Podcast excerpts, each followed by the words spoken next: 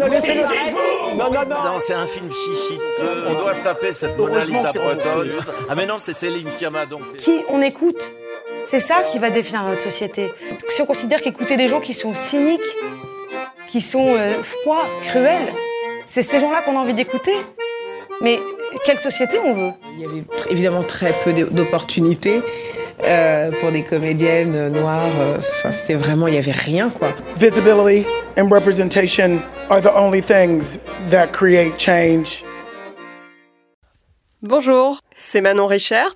Bonjour, c'est Liliane Legendre.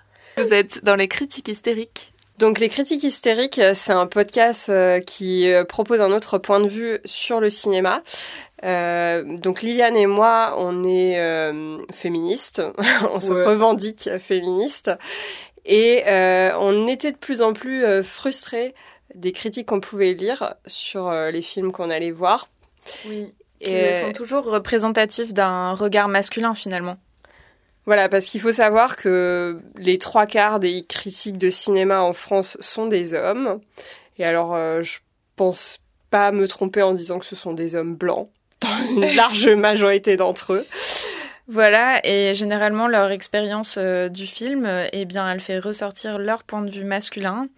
Et euh, bah, par exemple, on en arrive à euh, des euh, critiques du dernier film de Céline Sciamma, Portrait de la jeune fille en feu, qui ne soulignent pas la beauté de l'histoire d'amour lesbienne et qui au contraire vont avec beaucoup de misogynie euh, la dévaloriser. Voilà, donc nous, on avait envie de proposer un, un nouveau point de vue sur le cinéma. Pas, pas forcément nouveau, puisqu'il y a eu beaucoup de critiques féministes euh, avant nous. Simplement qu'on on vient enrichir un peu le paysage du podcast avec notre point de vue à nous. Voilà. Alors, oui, avertissement sur les spoilers. Ici, aux critiques hystériques, euh, on, on fait de l'analyse filmique, donc on est contrainte euh, de spoiler les films.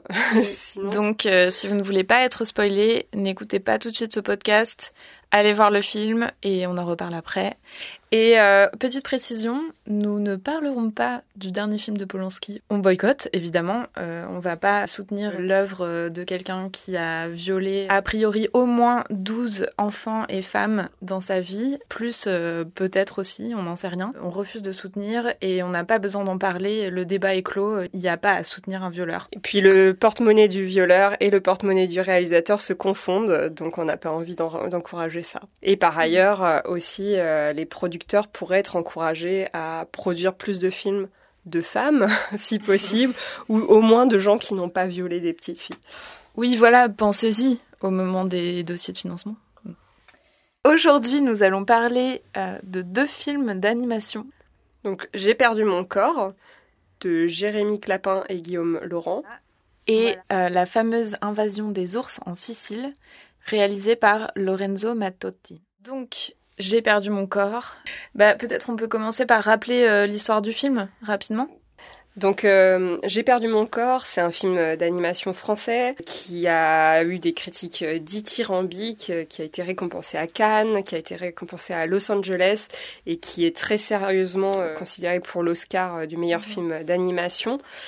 Euh, c'est un film euh, qui n'a pas eu beaucoup euh, d'entrées en salle jusqu'à maintenant, mais qui aura sûrement une deuxième vie sur Netflix à l'international à la fin du mois de novembre. C'est un film d'animation qui cherche à donner ses lettres de noblesse au genre, en fait, notamment en France, on peut dire, parce que le genre est pas exactement reconnu comme Ouais. sérieux, il est toujours réservé à un public euh, d'enfants, ou alors comme on a pu aussi euh, lire dans la presse, euh, c'est un genre qui peut être euh, réservé à des films qui parlent de la guerre, euh, par exemple Persepolis. Le Vals avec Bachir, euh, Les Hirondelles de Kaboul, euh, ça ce sont autant d'exemples de, de, de films qui se servent du médium euh, animation sans pour autant euh, assumer euh, les possibilités qu'il peut donner en termes de création d'un imaginaire, etc.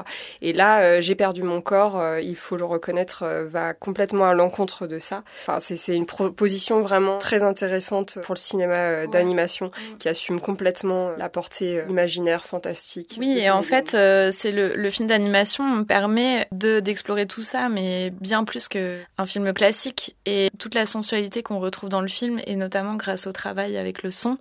Bah ça, c'est quelque chose qui fait partie aussi de l'animation. Enfin, c'est toujours rajouter dans un film de toute manière. Donc euh, l'histoire de J'ai perdu mon corps, c'est euh, l'histoire de Naoufel qui est euh, installé à Paris. on apprend au fil du film qu'il a perdu ses parents dans un accident tragique. Il vivait au Maroc et une fois la mort de ses parents survenue, il est venu vivre en France chez un oncle qui ne parle jamais et qui ne s'occupe pas de lui. Qui a un côté thénardier, on peut le dire aussi. Donc le film s'ouvre sur une scène programmatique en fait, puisque c'est la scène où Naoufel perd sa main. Donc il ah baigne. Ouais, ouais, la, ouais, tu te souviens pas ça Non, je me souviens même pas. si, si, la, la, la scène s'ouvre sur Naoufel qui, qui baigne dans son sang, en fait.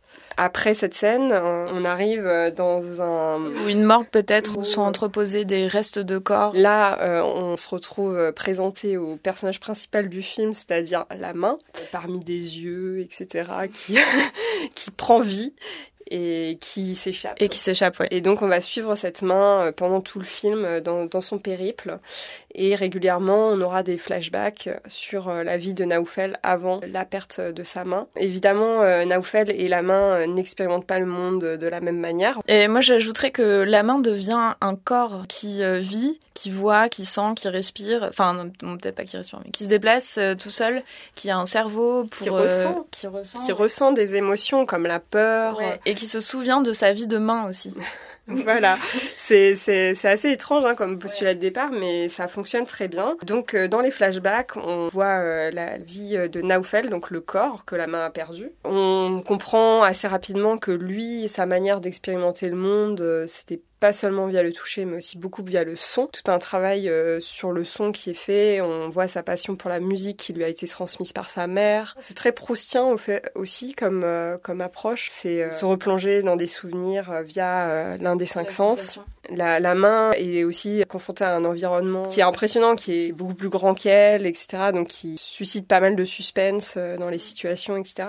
Alors que la vie de Naoufel est plutôt routinière. Donc c'est un jeune garçon, fin d'adolescence peut-être euh, début euh, de l'âge adulte, euh, qui est livreur de pizza, très maladroit, bon à rien, et par la rencontre d'une jeune fille un soir de pluie, va changer sa vie peu à peu, jusqu'à la perte de sa main.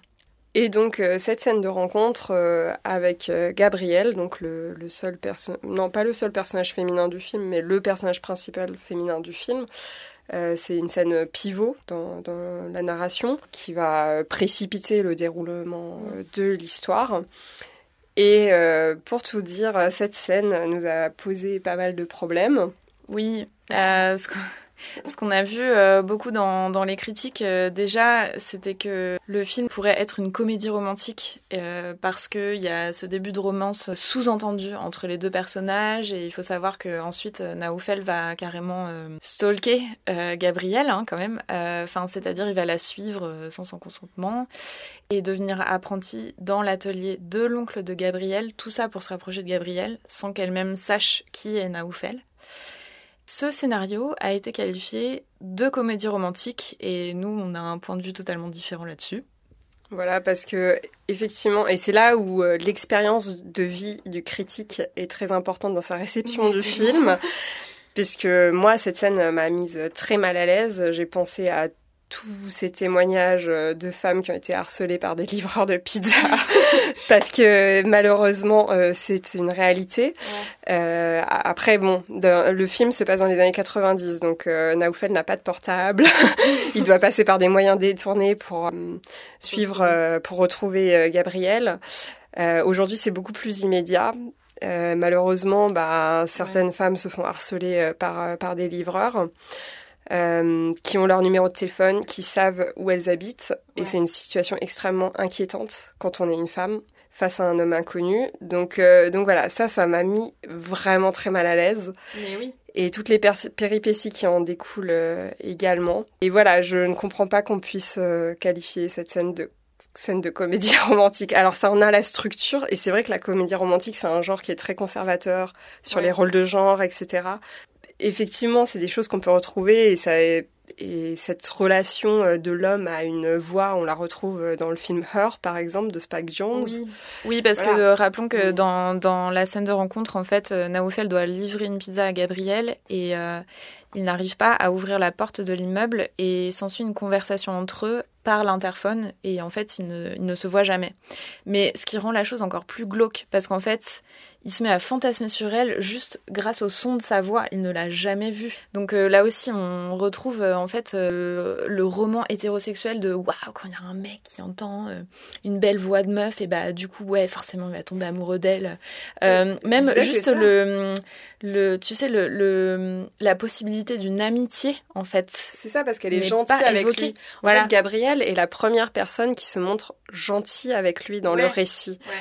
Et donc, euh, ça, c'est hyper flippant, en fait, ce genre de situation Eh oui. dans la vraie vie où euh, quand on est une nana, on ne sait pas euh, si le fait d'être gentil avec un homme, ça va vous attirer des ennuis, en fait. C'est ça, parce qu'en fait, du coup, l'homme, quand, quand une femme est gentille avec un homme, du coup, ça voudrait dire que tout de suite, on peut lui faire des avances sexuelles. Mais en fait, euh, spoiler, pas du tout.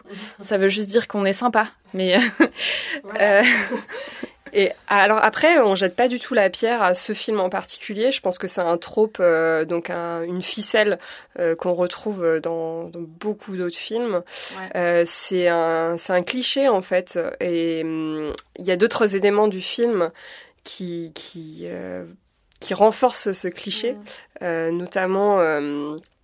Euh, autour de la personnalité euh, du, du cousin euh, de Naoufel ah oui, parlons du cousin. qui représente euh, un type de masculinité complètement opposé à celle de Naoufel. Donc Naoufel aime la musique, il est sensible, il est cultivé, euh, Il, est, réservé, il n'est pas très agressif. Et il n'a pas un physique menaçant non plus parce Voilà. qu'il est, il, il est, il est mince, euh, il est Mm. pas très musclé, bon voilà.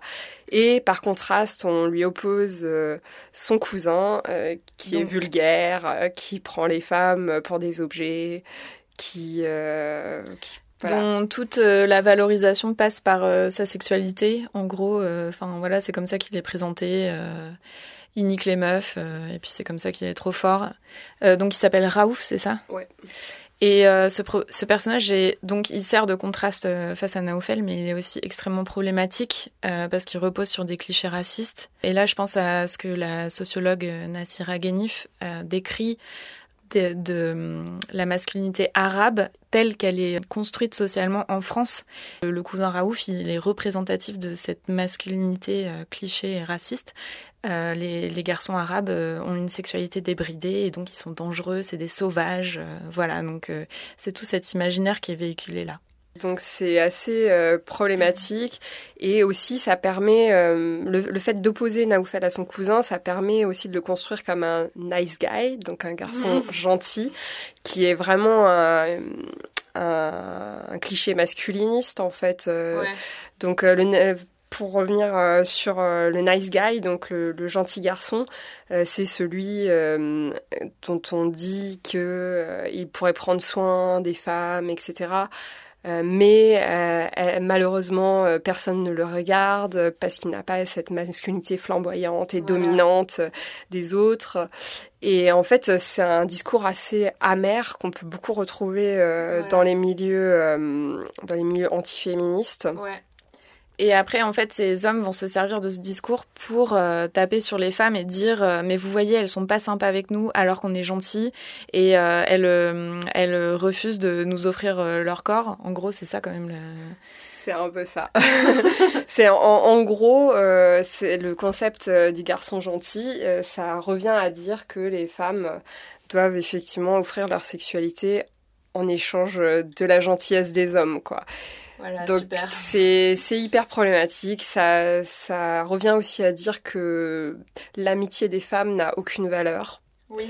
ce qui est quand même très dommage. Oui. Et c'est vrai que ça, enfin dans le film, pour revenir au film euh, Ouais. J'ai perdu mon corps, l'amitié entre euh, Naoufel et Gabriel aurait pu être très belle aussi. Mais oui, c'est ça. Quand, euh, quand il l'a fait rêver avec euh, un livre euh, dans le froid polaire, euh, c'est très joli en fait. C'est très, très appréciable.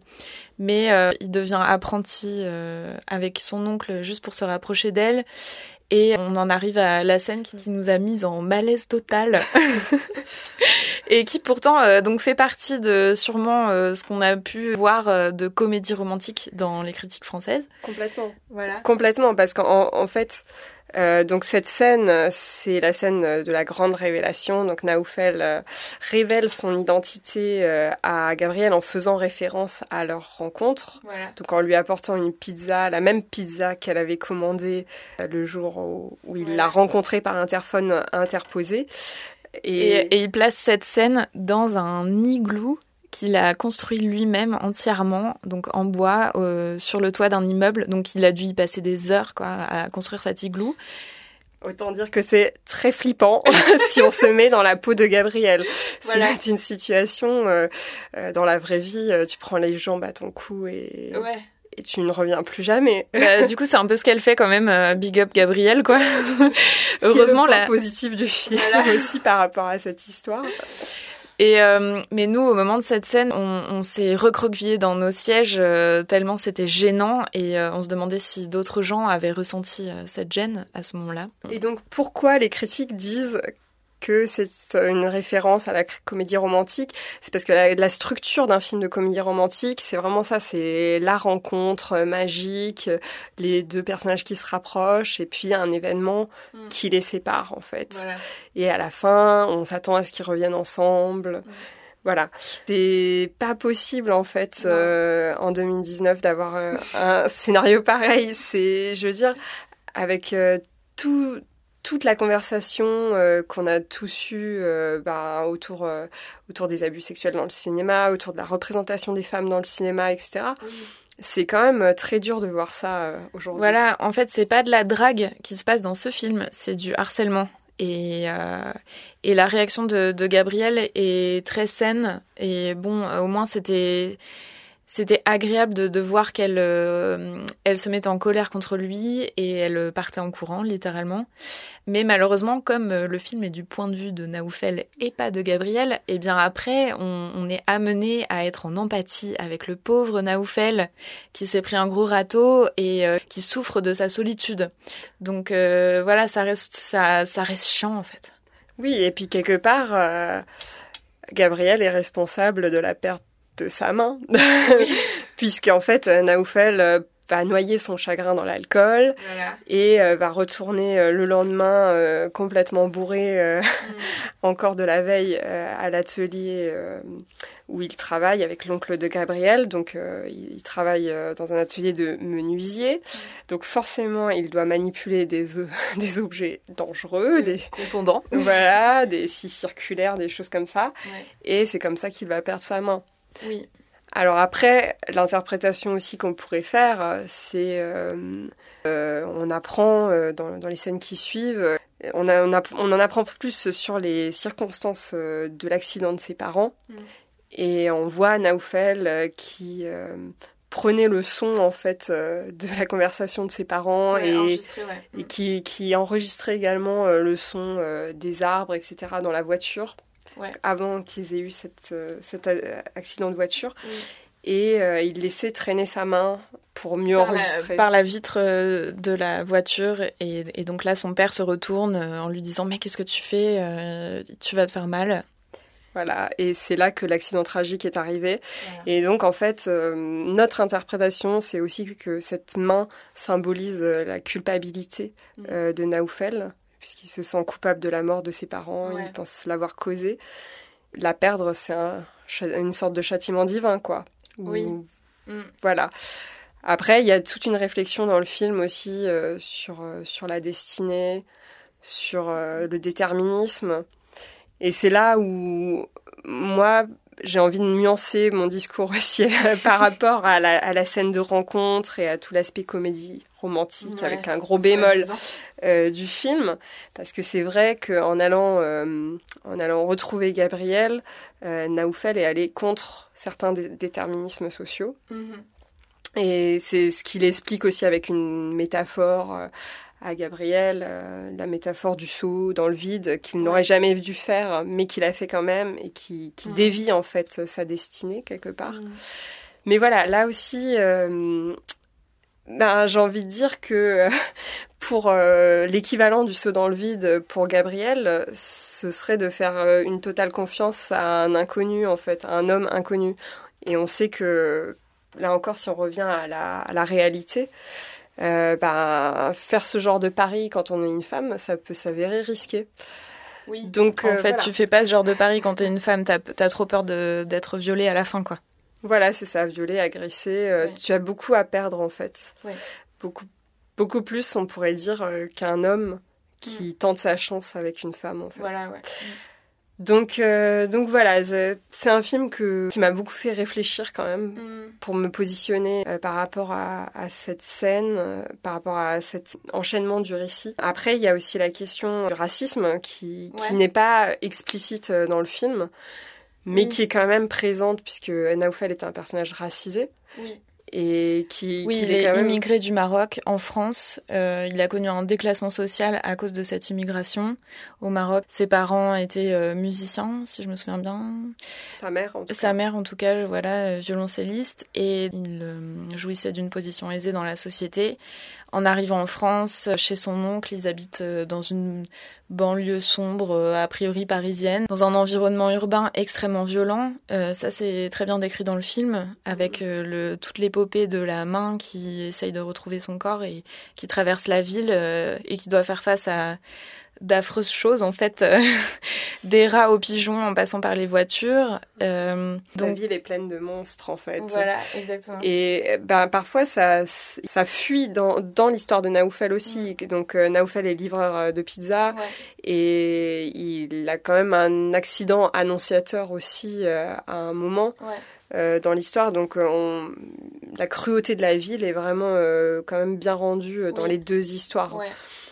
Et de cette expérience d'immigration qui le, le force à, à avoir un petit job ultra précaire et ultra dangereux. euh. Peut-être rajouter aussi que, à part cette expérience d'immigration, donc qui conduit au déclassement social du personnage principal et, euh, et à sa racisation euh, en France, euh, à part ça, j'ai pas l'impression que le scénario prenne en compte euh, une autre expérience du racisme qu'il pourrait, qu'il pourrait avoir compte tenu de, de sa situation. Et c'est peut-être un peu dommage, mais bon, c'est révélateur aussi qu'un- que le scénario soit issu de l'imagination d'un homme blanc, en fait. Donc, c'est un point de vue masculin et blanc, donc qui, qui ne fait pas forcément référence non plus au racisme. Alors après, on peut aussi se dire que euh, le fait que le film s'apesantisse pas trop sur le contexte social, c'est aussi ça, ça lui donne aussi de l'espace pour euh, développer davantage euh, l'imaginaire du film en fait. Mm. Voilà, Ouais. donc euh, quelque part c'est aussi peut-être un, un atout du film. Pour résumer, j'ai perdu mon corps. Franchement, c'est quand même un beau fleuron de l'animation française. Ouais, ouais, ouais. Un film à voir. Euh, Qui mérite euh, son succès, en tout cas euh, son succès critique, avec ce gros bémol de non, ça n'est pas une comédie romantique. Et on espère que dans le futur, d'autres films d'animation avec des points de vue moins androcentrés, moins concentrés sur un point de vue masculin, pourront voir le jour. Voilà, c'est c'est vraiment euh, pareil euh, pour moi. Euh, après, je pense que ce c'est un film très riche au niveau euh, thématique, au niveau cinématographique, esthétique. Euh, Vraiment, euh, malgré toute la critique qu'on a pu développer pendant ces quelques minutes, on recommande quand même le visionnage. Ouais, ouais, ouais.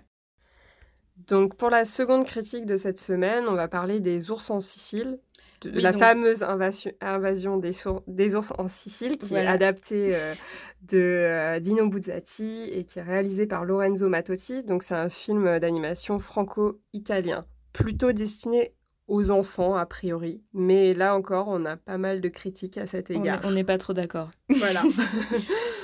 Euh, Donc, Liliane, je pense que tu avais beaucoup de choses à dire sur ce film. Mais moi, en fait, globalement, je suis, très déçue par ce film parce qu'il avait l'air super marrant. Quand tu vois la- l'affiche, franchement, ça donne envie, quoi. Euh, ça a l'air très... Ouais, c'est... Oui. Ça a l'air très beau. Voilà. Bon, alors ça, par contre, disons-le, oui, c'est un très beau film. euh, Les dessins sont magnifiques. euh, Il y a une patte incroyable. une patte artistique, je veux dire. L'univers développé est esthétiquement très plaisant. voilà, ça c'est clair. Voilà, donc on peut remercier Lorenzo Mattotti, il n'y a pas de souci. Après, c'est plus dans, dans le scénario, en fait, que on sait, on sait pas quoi en penser. C'est adapté adapté d'un roman paru en 45. Un roman que, il faut avouer, nous n'avons pas lu.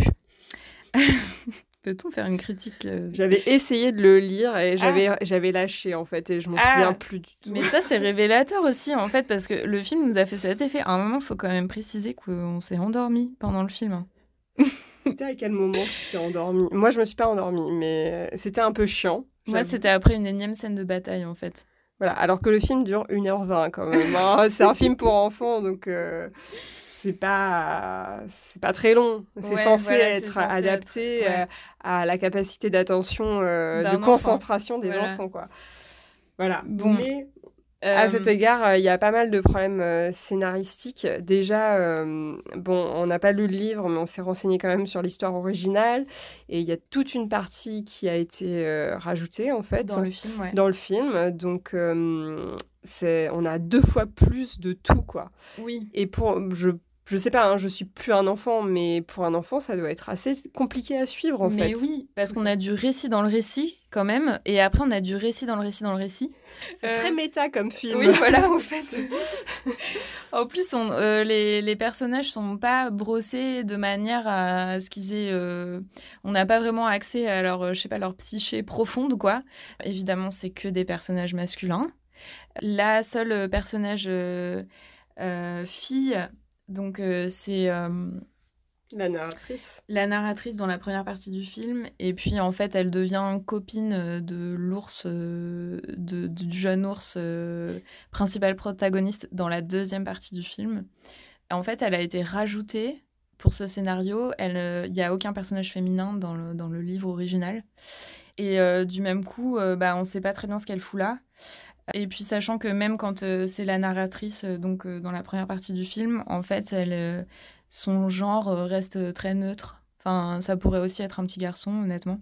Bon, à la décharge de Matotti, il, évoque en interview l'histoire originale comme allant dans tous les sens et donc difficile à adapter.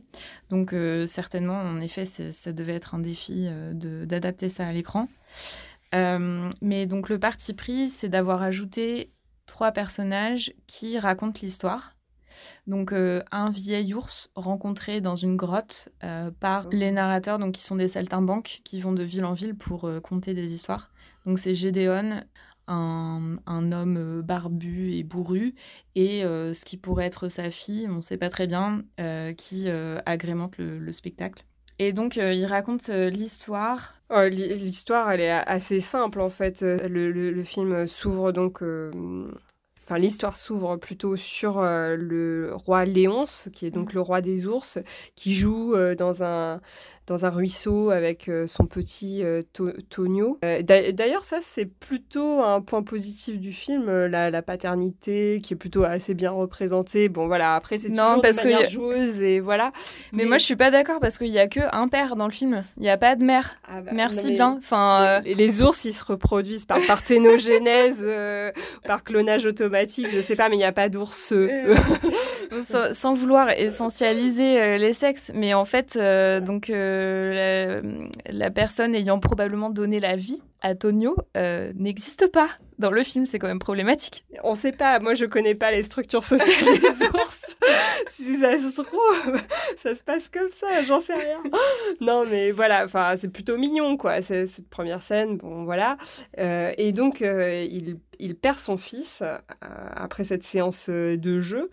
Et euh, il plonge dans une profonde dépression qui l'empêche d'ailleurs euh, d'être un bon roi, puisque on le, voit euh, euh, euh, passer les saisons euh, toujours percé- perché sur son euh, rocher avec tout son peuple qui crève de faim derrière Oui. et lui il bouge pas voilà donc à un moment son, son peuple enfin son premier conseiller quand même se bouge un petit peu pour, pour lui dire bon Léonce il faut faire quelque chose maintenant Voilà.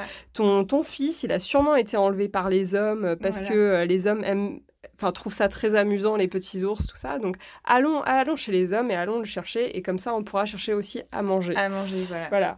Donc, euh, Léonce, euh, ouais. Donc, euh, Pas un super sans- roi. Voilà. Et euh, s'en suivent des péripéties, évidemment, parce que les, les humains euh, sont pas contents que les ours euh, viennent les, a priori les envahir. Donc, euh, à travers le personnage du grand méchant, grand-duc, euh, se déroulent plusieurs scènes de bataille. Il y a un magicien qui vient un petit peu aider les ours, qui qui a pas trop envie de, consommer les deux derniers sorts qui lui restent. Enfin, voilà.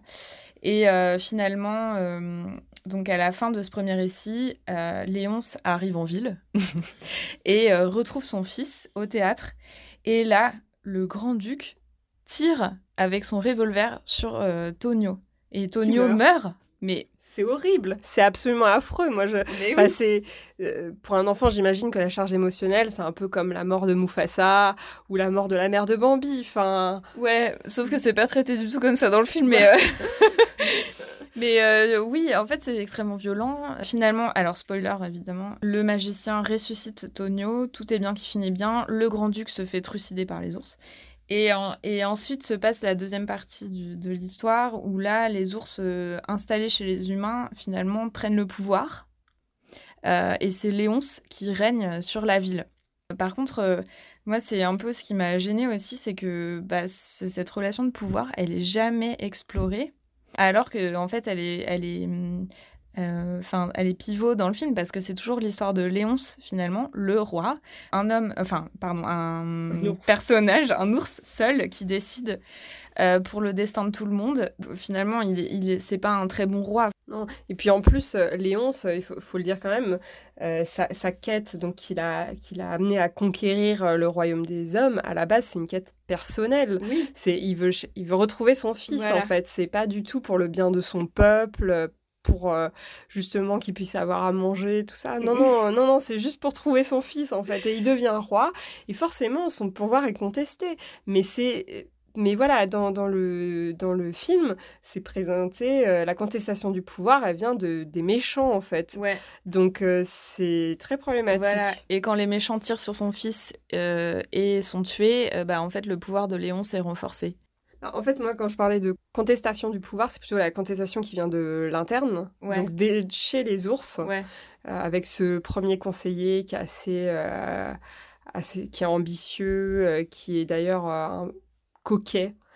Alors ça aussi, Oui. c'est un aspect assez problématique du film Mm. qui, qui, euh, qui est d'ailleurs pas propre euh, à ce film-là. hein. Ouais. C'est quelque chose qu'on retrouve beaucoup dans les films Disney. C'est que les méchants sont présentés comme des personnages efféminés, Efféminés. qui, qui euh, portent une grande attention à leur apparence.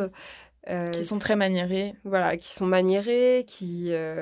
ouais, c'est c'est comme bah, Scar dans Le Roi Lion, c'est un peu la même chose. euh, Jafar aussi euh, dans. Aladdin. euh, voilà, c'est c'est un- c'est un- c'est une ficelle aussi qui n'est pas, pas très euh, heureuse. euh, Voilà, et quoi. qui diabolise euh, des traits féminins, euh, donc Chez les hommes, comme donc, d'habitude. euh, voilà, donc euh, c'est ça, c'est on est méchant quand on est féminé, euh, quand on est un homme.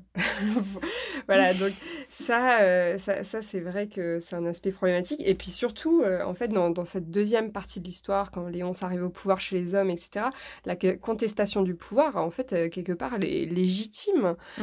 Puisque euh, la légitimité de Léon, ça, ça soit sur quoi? Enfin, Mais oui. sur rien. Voilà. C'est sur rien. Et dans cette deuxième partie du récit aussi, on se rend compte que le pouvoir de Léon, c'est bah, forcément, il est aussi patriarcal.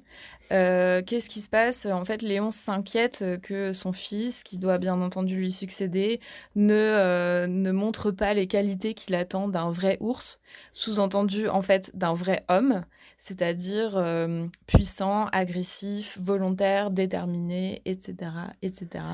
Oui, puis aussi, il soupçonne son fils euh, de, de s'humaniser en fait au contact des humains et notamment euh, d'une fille humaine. Mm. Et voilà, c'est c'est vrai que c'est un peu curieux. Comme- Après, je pense que euh, dans on peut aussi euh, se, se poser la question euh, de qu'est-ce qui fait un homme, qu'est-ce qui fait un ours aussi. Parce que euh, il y, a aussi ça, je pense, en filigrane dans le film, c'est un peu la critique de la civilisation, entre guillemets, versus la nature. Ouais. Euh, mais ça, c'est très conservateur, en Mais fait, oui. euh, comme, comme, euh, comme débat. Et donc, euh, le film prône un espèce de retour à la nature Voilà. qui est assez problématique. Voilà, en termes de tout ce que ça, ça implique. euh, Oui, parce que le retour à la nature, c'est quoi? Ça veut dire quoi? Ça veut dire retour à la tradition. euh, oui, a un truc très conservateur, euh, avec bah, très certainement, comment dire, des rôles bien déterminés en fonction du genre et, de la position sociale. un retour à l'ordre naturel euh, Mm. des choses, alors que on sait très bien que rien n'est vraiment naturel dans les Mais oui. sociétés, que ce soit des sociétés d'ours ou des sociétés d'hommes, puisque les animaux aussi euh, On leur- on leur ont, des propre pratiques code. cultu- ont des pratiques Voilà. culturelles. Exactement. Donc euh, c'est c'est un discours. C'est un discours qui est assez euh, dépassé. Après, je pense que c'était sans doute présent dans le livre original, mais bon, Oui. ils se sont permis de faire euh, des, des ajustements euh, scénaristiques, de rajouter une fille, etc. Ils ont aussi pu questionner le discours originel Ouais. du livre. Ouais. Et du coup, ce film, dans, dans les critiques, ce qui ressort principalement, c'est que il est destiné aux enfants. Et moi, ça me fait un peu hurler quand même parce que euh, qu'est-ce qu'on présente aux enfants? Euh, à travers ce film Une vision extrêmement conservatrice, patriarcale, euh, où le pouvoir doit être détenu par une seule personne. Euh, personnellement, c'est pas ce que j'aimerais emmener voir mes enfants au cinéma si j'en avais, quoi. Bah, après, il y, a des- il y a des choses que j'ai trouvées un peu intéressantes, mais qui sont assez peu développées en fait. C'est sur. euh, donc, comme on l'a dit, c'est un film très méta, avec un film dans le film dans le film. Euh, donc la première partie du film est racontée par des narrateurs humains qui racontent l'histoire des ours. Et la seconde partie est un addendum euh, de la part euh, d'un ours qui Mm. est concerné par l'histoire. Après, on ne sait pas exactement qui est cet ours et quel rôle il a joué Mm. euh, dans l'histoire. Mais voilà, il y a, il y a- il y a aussi quelque chose d'assez intéressant sur la réappropriation euh, du récit par les principaux euh, concernés Ouais. et sur la transmission aussi du, du récit, puisqu'en fait, le, le vieil ours euh, établit dès le début un rapport de complicité avec euh, la petite fille Mm. qui, qui accompagne euh, Gedeone, donc le Ouais. principal narrateur. Et à la fin, le vieil ours lui transmet euh, une information qu'on n'entendra jamais Qui et reste qui restera secrète, y compris pour Gedeone. Ouais. Donc euh, voilà, ben, après je pense que c'est aussi un, un- une ficelle, un mécanisme pour, euh, pour instaurer une complicité avec les spectateurs enfants.